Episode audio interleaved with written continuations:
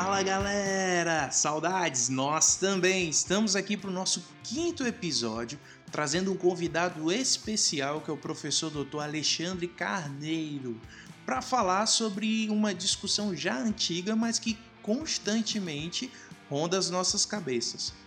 Pode um Deus bom ter criado o mal? O que é o bem e o que é o mal?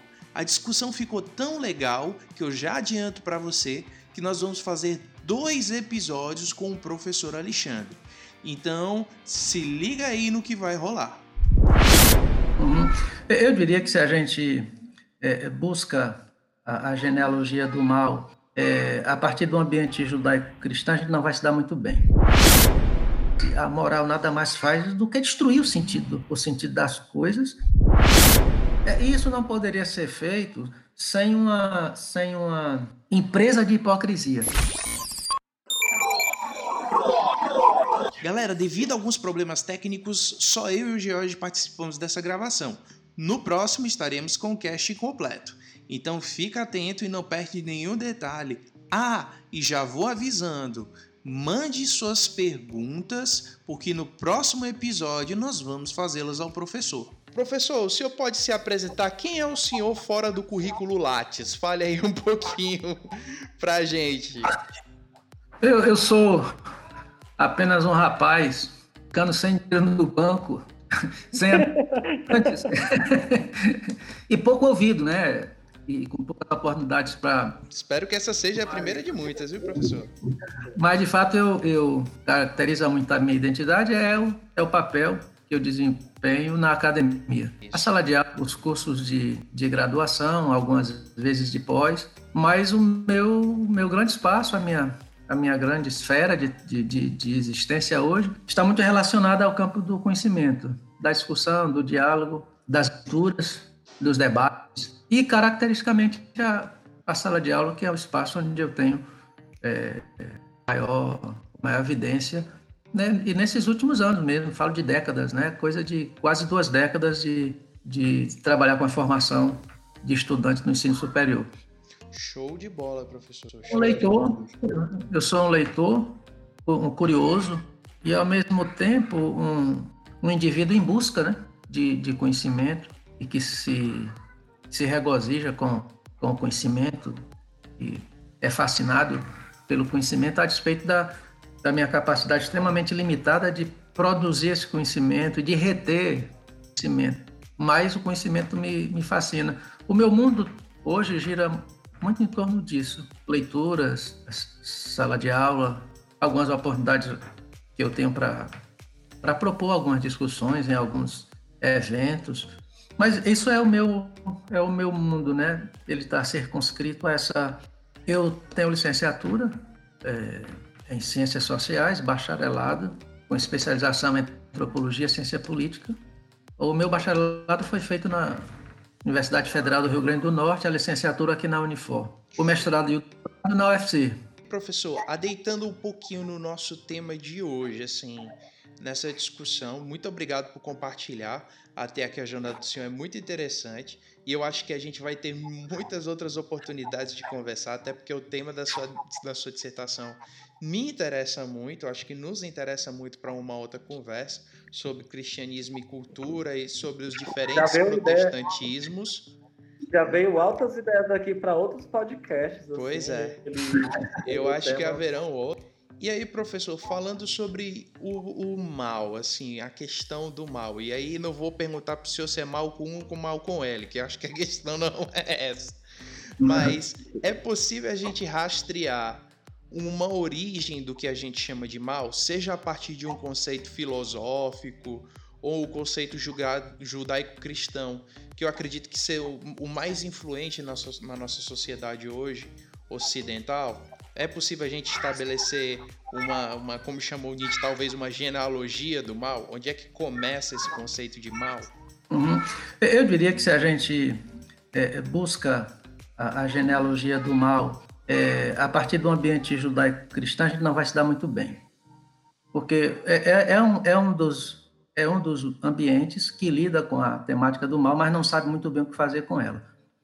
E submete o mal a um, a um tratamento é, é, ostensivo, é, é, desqualificador, uh, de, de, tal forma que a, a, a visão unilateralista, que, que é fruto de um maniqueísmo já herdado de uma certa da filosofia, acaba maltratando muito a concepção de mal no território judaico, de tal forma que me parece que nós não temos uma teologia do mal. Ah, o que, nós, o que a gente acaba produzindo é um discurso moral, como todo discurso moral, com a capacidade de destruir os objetos da sua, da, da, sua análise. A moral nada mais faz do que destruir o sentido, o sentido das coisas. E, e, e nessa direção, eu diria que nós não, nós não teremos é, algum sucesso buscando a compreensão do mal a partir do, do território judaico-cristão. A filosofia é um alento, mas eu diria que apenas alguns lugares da filosofia nos ajudariam a, a, a uma compreensão mais significativa do, do, do, do mal. Porque a gente, no, na, no domínio da filosofia, nós vamos lidar com aquela filosofia é, maniqueísta, que nasce a partir das, da separação entre bem e mal, é, com pensamento, acima de tudo com pensamento platônico, cuja, cujas ideias vão se difundir é, no Ocidente e, e, e, marcar profundamente a, a, doutrina, a doutrina cristã.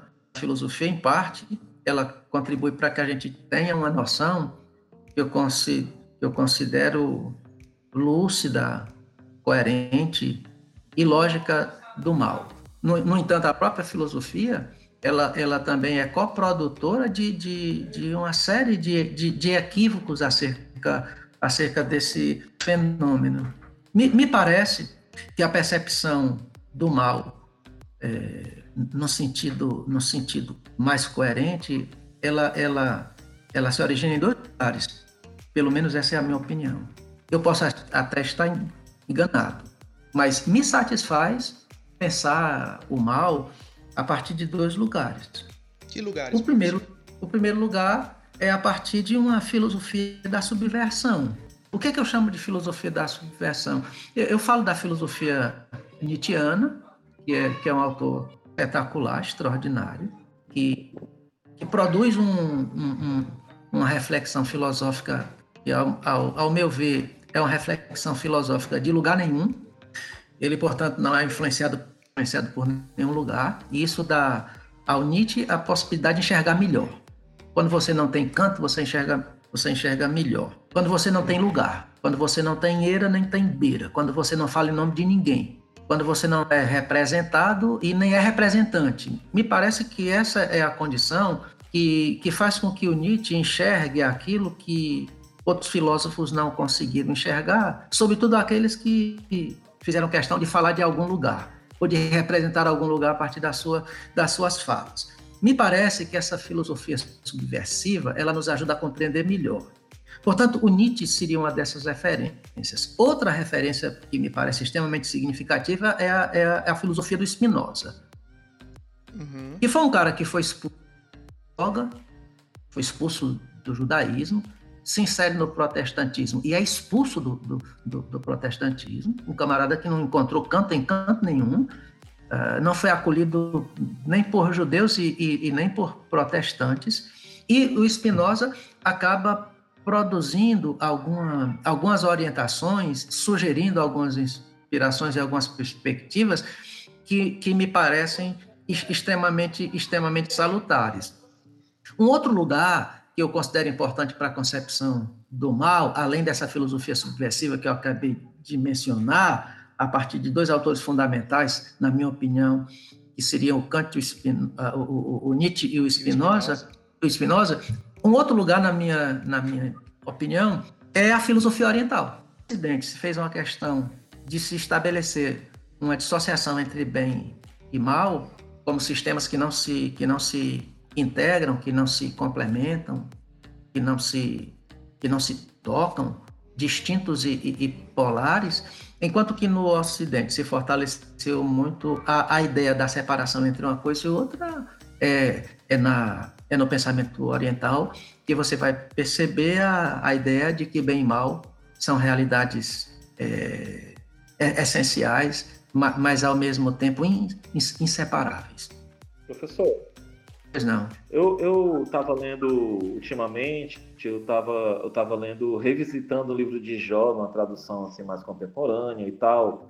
E o livro de Jó me chama a atenção por um pequeno detalhe que eu vejo que é meio que um padrão em todo o Antigo Testamento, por exemplo. É o seguinte: no livro de Jó, para quem está ouvindo e não conhece muito bem, é como se fosse meio que uma aposta entre Deus e o, e o, e o Satanás, o Lúcio. Não lembro qual era o termo usado para dar o nome dele no começo do livro, mas houve uma assembleia e nessa assembleia, Deus fala assim, ó, tá vendo aquele cara? Aquele cara é justo. Aí o diabo fala assim, ele só é justo porque dá tudo que ele quer.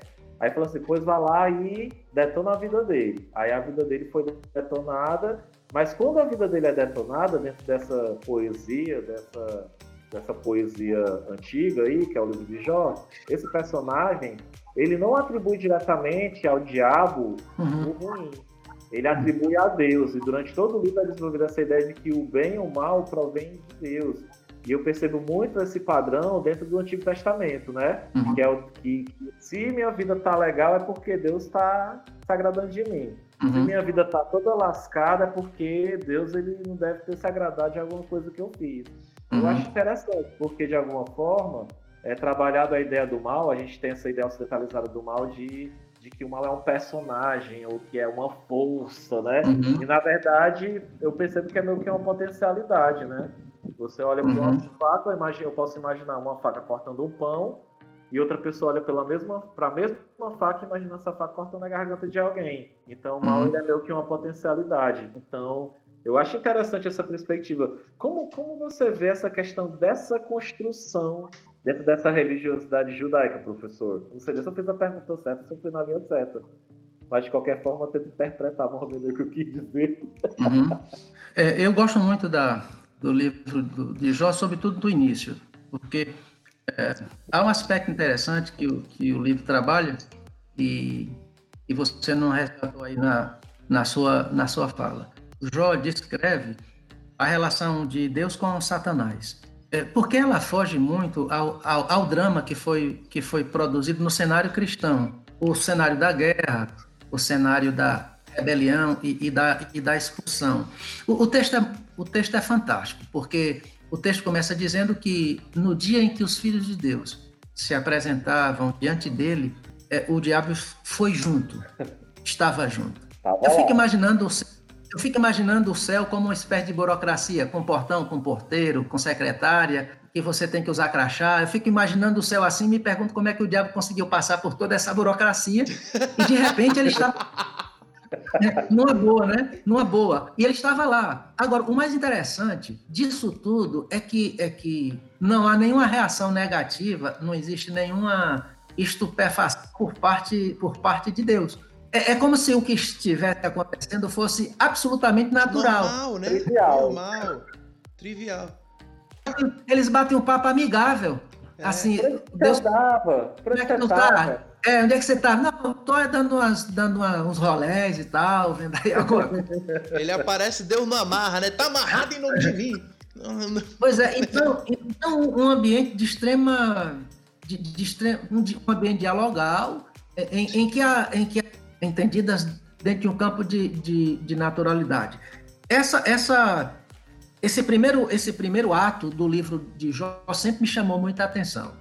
É porque normalmente eu lidei com a teologia na minha formação, em que você deveria ou amarrar o mal ou expulsar o mal. O mal. Isso. E, e, ou você amarra ou você expulsa. Você, você não pode ter papo nenhum com o mal. Você não deve interagir com ele de forma nenhuma. O mal existe para que você o, o, o, retire da sua presença, para que você jogue para bem longe, bem longe de você. Na perspectiva do livro de Jó, o mal e o bem a, a, coabitam no mesmo, no mesmo ambiente e estabelecem uma, uma, uma relação, uma relação contínua. E me parece que essa é uma inspiração extremamente interessante que a gente encontra na, no, no texto e que, e que também me parece ser pouco explorada, do que, que esse, essa visão traz. O, o, como isso destrói muito o, todo, todo, toda a cena, todo o drama que foi, que foi construído pelo espaço, pelo espaço religioso, que teve que criar um tipo de mal, que às vezes eu, me parece que o mal criado no ambiente teológico não é o mal bíblico, nós acabamos, nós acabamos produzindo para o nosso próprio consumo, nossos próprios interesses, nós produzimos um, um outro mal, nós criamos um, um mal, artificializamos uma produção é, compatível com os interesses da religião e que, e que me parece que vai de encontro ao próprio projeto bíblico acerca daquilo que de fato representa o mal. Eu diria que a igreja criou o próprio mal dela para se dar bem. É, ela, ela, ela produziu um bem, ela, ela, ela, ela produziu uma mercadoria. É mais fácil a gente juntar forças com, contra um inimigo em comum, né, professor? Uhum. Se a gente dá, dá nome ao inimigo, é muito mais fácil a gente ter a quem atacar, né? Ou terceirizar, é, é né? Ou terceirizar. Ou terceirizar a responsabilidade para abafar a nossa própria o próprio mal que é inerente da gente, né, que está dentro da gente. Essa mistura maluca aí, não sei nem se eu estou elaborando direito, mas é, dá uma ideia de que isso terceiriza, de que vai botar toda a culpa vai botar nesse mal e deixar de lado um pouco dessa responsabilidade. É, isso não poderia ser feito sem uma, sem uma empresa de hipocrisia. Essa, essa concepção do mal trabalhada pela, pela teologia, em grande parte é ela é alimentada pela grande hipocrisia religiosa. Porque somente a hipocrisia religiosa seria capaz de, de, propor e produzir o mal como ele foi proposto e produzido no cenário, no cenário da, da, da religião, o que compromete toda, essa é a minha percepção, compromete toda, toda a história da fé, e isso compromete o, o, as bases fundamentais daquilo que a gente entende ser, ser o reino dos céus. Porque ao, ao, ao, ao caricaturar, ao, ao, ao artificializar, ao, ao produzir um estereótipo de mal para dele para consumi-lo e, e para atender aos seus, aos seus interesses institucionais, a, a, igreja, ao fazer isso, ela, ela precisa negar o próprio evangelho, negar os próprios fundamentos da fé e se alimentar de uma inverdade. É, é, é nesse, é nesse aspecto que me parece extremamente, extremamente é de onda, porque, porque ela acaba sendo né, própria a manifestação de um grande, de um grande mal. Ou seja, toda a construção, toda, toda, todo o aparato, todo o drama foi feito em relação a esse tema, nada mais faz do que atender aos interesses particularmente religiosos, que não são interesses particularmente religiosos, são interesses de um grupo muito particular que se apropria do poder de definir uh, os destinos, a, a, determinadas verdades que são validadas ou, ou, são reconhecidas como válidas no, no ambiente religioso. Essa é uma pergunta que é uma questão que nos faz inequivocamente perguntar o que é mal. A gente, a gente é fruto de toda uma produção teológica que nos formou e que nos produziu, e que ao mesmo tempo produziu a nossa própria consciência. E hoje a gente se vê diante de algumas pistas, de algumas, diante de algumas questões, que nos obrigam a pensar o que de fato é mal. O que nós temos de mal, ela foi produzida por uma armação, por uma grande, por uma grande hipocrisia.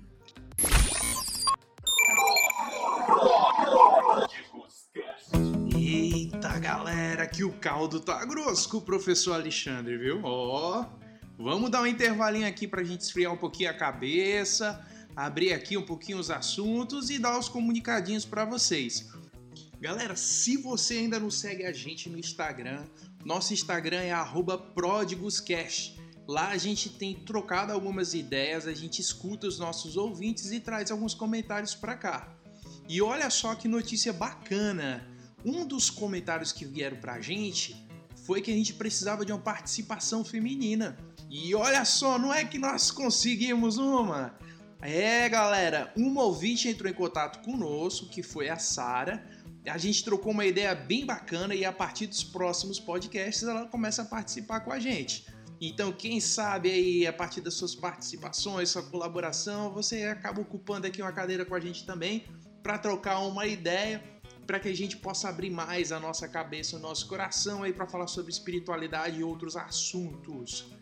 Bom, se você não tem Instagram, manda um e-mail pra gente, prodigoscast.outlook.com e lá também a gente pode conversar mais um pouquinho.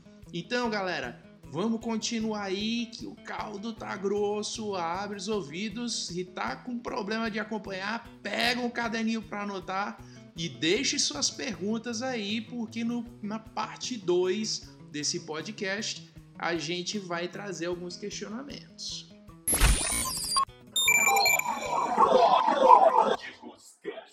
Você falou que a galera nem, nem tem mais essa concepção do, do, do, Jesus de Nazaré, da ideia de, do mal e tudo. Onde você consegue enxergar que houve essa ruptura da, da digamos assim, da, dessa perspectiva da construção desse mal fake, desse mal construído por interesses religiosos? Muito bem, eu estava tentando dizer para tentando responder essa questão que foi, que foi colocada pelo, pelo Fagundes, que a gente não tem dados precisos para definir com clareza eh, a partir de onde esses processos começam a, começam a, a deflagrar. A, gente pode perceber com muita clareza que o, o, judaísmo, ao longo do tempo, ele passa por processos de grandes mudanças e que, portanto, o judaísmo não representa uma, lingu, uma linguagem unívoca próprio judaísmo diversas percepções. No próprio Evangelho, você vai perceber a, as escolas dos, do, do, do, dos, dos, sacerdotes, composta pelo, pelo Sinédrio, que era inclusive uma escola com características ateísticas fortíssimas. Você encontra como a como a proposta pelo pensamento dos fariseus, e você vai encontrar um judaísmo praticado no meio da rua, pelos ambientes, pelos ambientes populares, inclusive um judaísmo carregado de, de profundas superstições, com ideia de fantasmas, com, com, com uma série de, de, de, de, de, de categorias eh, e de, e de alegorias uh, que vão ser trazidas para dentro, para dentro do cristianismo a partir dessas, dessas matrizes que eu acabo de, que eu acabo de, de, de propor. Portanto, a ideia, a ideia de mal, como a gente concebe que me parece ideias muito claras, como a gente vai encontrar em Jó, como a gente encontra em todo, em todo o perímetro do Antigo Testamento, onde o nome do diabo é é, é, pronunciado no máximo as três ou quatro, ou quatro, vezes no Antigo Testamento. Você não não existe diabo, não existe não existe Satanás. E o mal está muito associado a uma titularidade divina e não a uma titularidade satânica. É, é, essas essas construções me parecem muito interessantes, sobretudo quando você vai chegar no livro de Isaías, em que você tem uma declaração muito forte do profeta Isaías de que é Deus que cria o mal. A criação é uma criação de Deus. Você pode e citar a passagem de qual, a, a, referência? É Isaías o quê? Tu lembra? Tô, tenho, tenho, dúvida, mas me parece que é Isaías 52 ou 56, não tenho muita, não tenho muita precisão, dá de enorme de esquecer. É, e, também. Está na Bíblia. Nesses, tá Isaías, nesses últimos anos, é, quando eu cheguei próximo aos 60, não me lembro quase de nada. Tirando proveito disso, porque ela, ela hoje está usando o que eu disse e esqueci, né? Então, está, está por ela aí a, a, a, vontade, porque eu pergunto, quando eu falei isso? Não, você disse, né? E aí, como eu me esqueço o que disse, eu acabo perdendo feio nessas questões. Essa linha clara de concepção do, do Antigo Testamento, ela não vai se ela não vai permanecer íntegra, em função das diversas escolas que vão florescer dentro do próprio dentro da própria crença da própria crença judaica. No entanto, na transição do judaísmo para o cristianismo, eu percebo que a gente começa a lidar com uma, uma, uma superficialização do mal, ou uma, ou uma, uma produção, uma fabricação própria do mal, me parece, quando a igreja passa a ser uma instituição patrimonialista. Professor, deixa, é, eu, deixa eu fazer uma pergunta É a partir de uma instituição patrimonialista que vai interessar à igreja estabelecer com muita clareza esse inimigo. Me parece que é o patrimonialismo que vai provocar, que vai alimentar a necessidade de um mal, de, de, identificação de um inimigo, de, de um adversário que tem que ser destruído, que precisa ser combatido, que precisa ser vencido patrimonialista que me parece que vai inaugurar esse novo esse novo momento, essa, essa nova empresa espiritual, fruto efetivamente da constantinização. Portanto, eu estou me referindo a um fenômeno que deve, que, que deve ter acontecido a partir do século, do século IV. A partir de Constantino, por ali, né? onde a uhum. igreja se torna estatal. Uhum, exato. É a partir daí que interessa a igreja. Uma igreja politizada, uma igreja que se associa ao império, uma, um cristianismo que é considerado religião oficial, que tem nas suas mãos o poder das definições e que efetivamente ocupa um lugar estratégico na gestão do poder social, interessa à igreja a manutenção desse poder, a perpetuação. E, e pronto, então já que a gente pontuou o, a, o, o período de Constantino, é, tu conseguiria pontuar, assim, dentro da perspectiva dos quatro evangelhos, ou você pode até citar, se quiser, algum evangelho apócrifo e tudo, mas é, tu conseguiria pontuar para mim como, é, pelo menos o Jesus de Nazaré exposto nos evangelhos, como é que ele, como era essa concepção de mal para ele, dentro, dentro da tua lente sobre, sobre, sobre ele, conseguiria falar sobre isso? A, a gente tem diversas, diversas expressões, sobretudo a, as do Sermão da Montanha.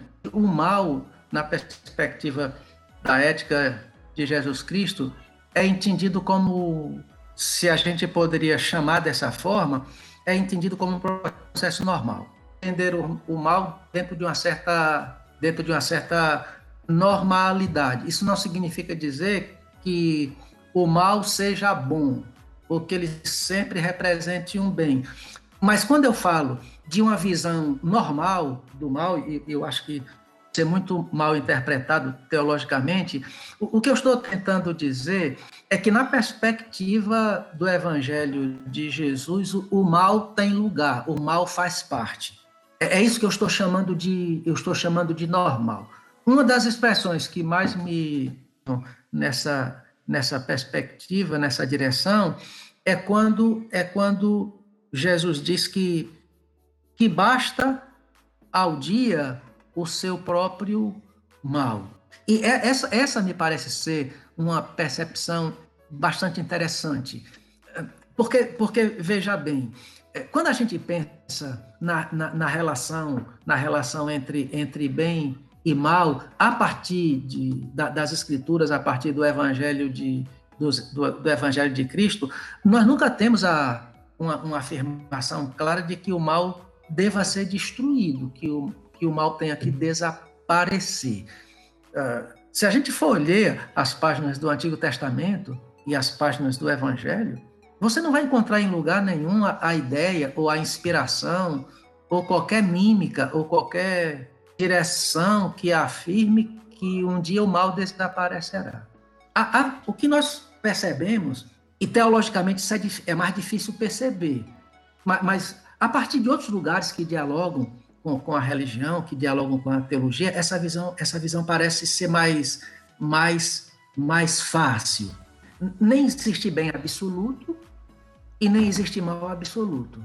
Ou seja, voltando para, para o texto escriturístico, não é dito em lugar nenhum que um dia o mal vai ser destruído. O que você, o que você tem próximo e que ao mesmo tempo é muito distante disso é o que é o que é proposto no livro do Apocalipse, em que se afirma que o mal vai ser preso. O que vai acabar é a morte. Na, é, é. Na perspectiva bíblica, não se pode destruir o mal. O mal não pode desaparecer. Você pode expulsá-lo, dê-lo, mas você não pode destruí-lo. Porque o mal não pode ser destruído. Uma vez que a destruição do mal implicaria concomitantemente na própria destruição do bem. Porque, de certo modo, não existe bem sem mal. Aí, professor, a gente entra um pouco no, no, Eu não me lembro ao certo, eu sempre confundo um pouco os dois, tá? O senhor me desculpe. Que é. Que é. Não me lembro se foi Agostinho ou se foi são Tomás de Aquino, que define o mal, na verdade, não como um ser, mas sim como um não ser. Então, o mal, na verdade, ele não é uma presença. O mal, na verdade, ele é a ausência do bem, é isso?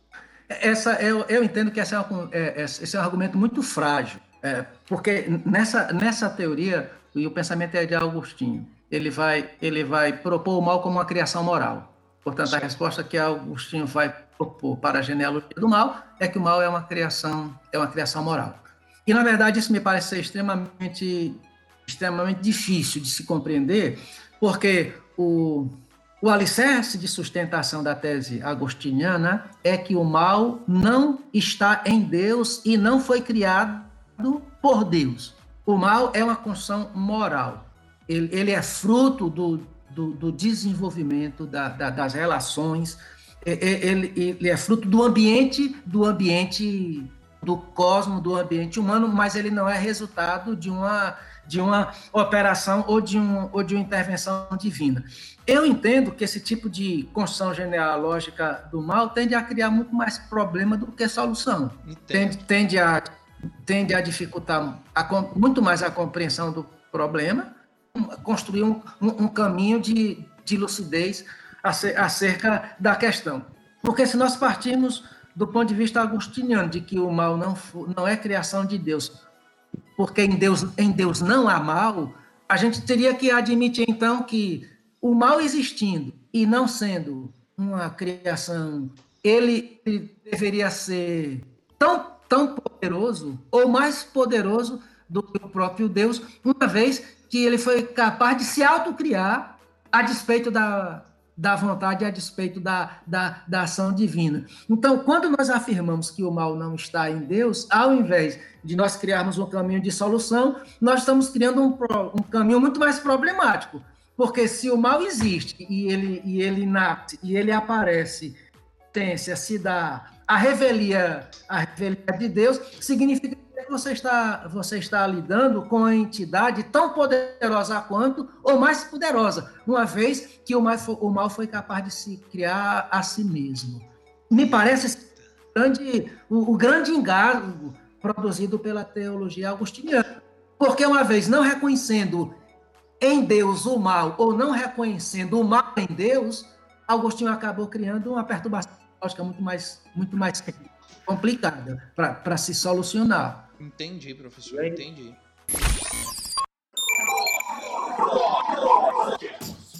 Pimpolhos e pimpolhas, olha só que o negócio aqui tá sério. Polêmicas. Você tem todo o direito de discordar, cara. E se você quiser, se você tiver uma outra opinião e tal, e quiser debater com a gente sobre o seu ponto de vista, será muito, muito, muito bem-vindo. Nesse nosso intervalinho agora, eu gostaria de apresentar para vocês a Associação Voar.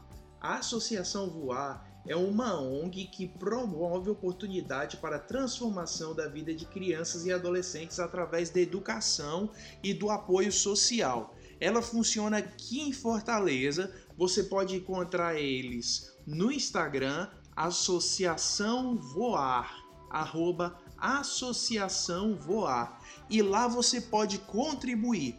Nesse contexto de pandemia, o projeto ele não está funcionando em loco, mas ele continua dando apoio às famílias que agora estão precisando daquela ajuda básica de alimentação, de outros recursos por conta do contexto de pandemia.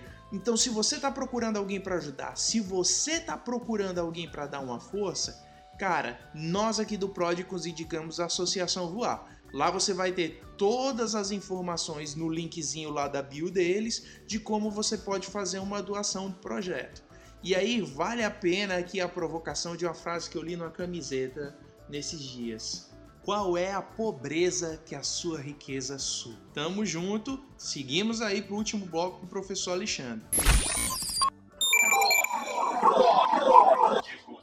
Você trouxe de uma forma muito massa essa ideia de que durante o Antigo Testamento, eu acho que ele é citado, acho que umas duas vezes, essa ideia da representatividade do mal através de Lúcifer, Satanás. Uhum. Agora, dentro da, dos evangelhos, assim, da, do que foi escrito, né, eu tô levando em consideração tudo isso, viu? Que uhum. não deu nada, que foi escrito, que foi compilado por homens e tal, mas enfim, tem esse registro. Aí dentro desse registro tem diversas é como se fosse uma coisa muito presente dentro da. Eu vou, eu vou meio que fazer o papel do. eu vou meio que fazer o papel do tipo assim, eu, eu sou um crente que ouvi isso aí que tu tá falando, certo? Aí eu vou te fazer, fazer esse papel dessa reação, uhum. que seria uma reação natural. Aí você vê, por exemplo, é, essa figura do diabo como adversário e tudo, presente dentro, assim, seja expulsando de corpo de, da galera, seja na tentação do deserto, né? Jesus foi lavado no deserto e o diabo tentou. Então, essa figura do diabo, ele tem uma representatividade já dentro do contexto que Jesus estava e tal, né? É, tu podia falar um pouco sobre isso?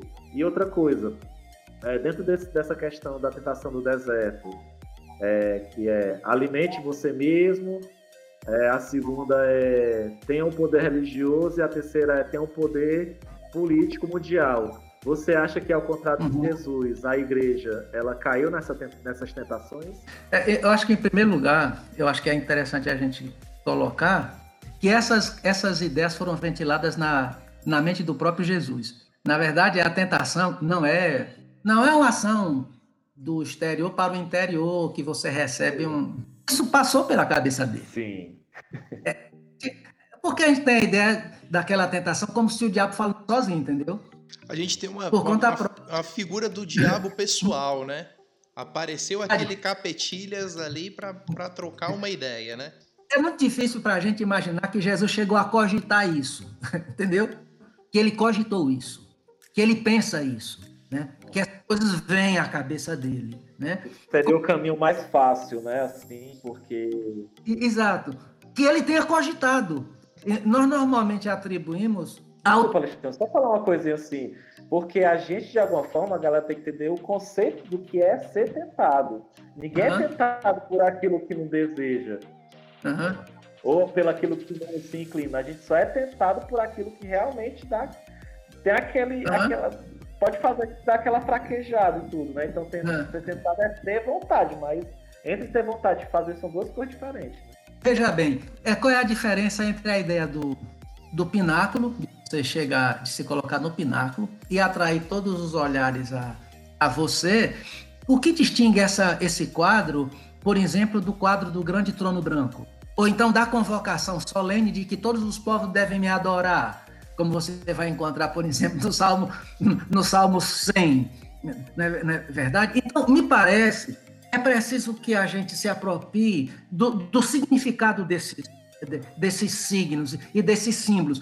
Porque quando, quando nós somos convocados a adorar ao Criador, quando, quando o Criador convoca e, e solenemente é, é, evoca que, o, que todo mundo o adore, e que, e que devem reconhecê-lo. Ora, me parece que a, a, o, a visão do pináculo em relação a essa grande convocação universal à adoração é uma fichinha. O que vai estar em jogo ali, é, é, e, e, nesse aspecto é o, que, é o que chama a minha atenção, o que vai estar em jogo ali é, uma, é, uma, é, é um conflito de princípios, você está entendendo? É, é um conflito de princípios, é, da, daquilo, que, daquilo que é digno, para o ser humano, daquilo que engrandece a, ao ser humano. Me parece que se trata de um, de um conflito de humanidade, de um conflito de dignidade. Me parece que é um conflito do uso da minha liberdade, com a minha liberdade. Uma vez que, que eu tenho o poder de fazer da minha vida o que eu quero, tá certo? Mas não é só o que eu quero, é aquilo que é digno, é aquilo que tem, que tem uma construção humana significativa, eu entendo que pouco importa a figura do diabo no, no episódio da tentação. Eu acredito que a tentação é, é o ato de, de, do Cristo lidar com ele próprio, com, com a sua existência, e dar à sua existência um significado humano, um significado libertador. E é exatamente dentro dessa questão que ele rejeita chamar a atenção para ele, se tornar um astro, se tornar motivo de, de, de, de, de honra e, e, de reverência. Esse me parece ser o, o grande conflito que, que Jesus acaba sendo vencedor. A reivindicação, ela, ela se apresenta na Bíblia, antes de mais nada, como a reivindicação de Deus. É Ele que quer ser glorificado. Ele, ele fica catando e, e, separa entre, entre bom e mal o que o adora e o que não adora. Ah, bicho, tu não me adora, então tu vai para o inferno. Tu é mal. Tu, tu, não, ah, a tua vida vai ser uma desgraça, eu vou te amaldiçoar porque tu não me adoras. Me parece que essa é uma construção do testamento e eu duvido muito dela, como tendo uma origem uma origem inspirada. Eu, eu, eu estou, em alguma medida, convencido de que você tem muito material do nacionalismo judaico nessa concepção de adoração. Que toda a terra deve me reconhecer, que toda a terra. Isso me parece muito mais um episódio da, da Guerra dos Deuses, entendeu? Em, em que você quer que um vitorioso, que a nacionalidade faz com que os profetas e os adoradores de, de Javé exerçam esse caráter político da adoração. Eu, eu, eu, sinceramente, eu não acolho essa, essa linguagem, essa visão. Eu, eu percebo a linguagem da adoração na, no cristianismo, no espiritismo, no bandismo, no islamismo. A, a, linguagem da adoração me parece estar muito presente em todas essas, essas tentativas. É, ela não é exclusivista. No entanto, no, entanto, no Antigo Testamento, o nacionalismo o nacionalismo hebreu deu uma conotação de adoração que me parece subverter o próprio princípio escriturístico da, da, da adoração. Entendi. E, e, e, tem uma coisa assim que eu, eu até citei aqui em, em, um podcast passado, tem uma frase que eu acho muito legal do, do cara chamado Capelete, que é um pastor lá de São Paulo, não sei se você conhece, é, e ele fala assim que o único que pede adoração no o único que pede adoração para si no Novo Testamento é o diabo. Assim, o único que fala assim, se prostrar para adorar, né? Em nenhum momento do Novo Testamento é, Jesus uhum. pede adoração para si, né? Ele fala é assim, uhum. não, você quer, você quer realmente fazer alguma coisa, então me imite. Então não, não tire, tire teus braços para o alto e bota teu braço para o lado para acolher o próximo. Então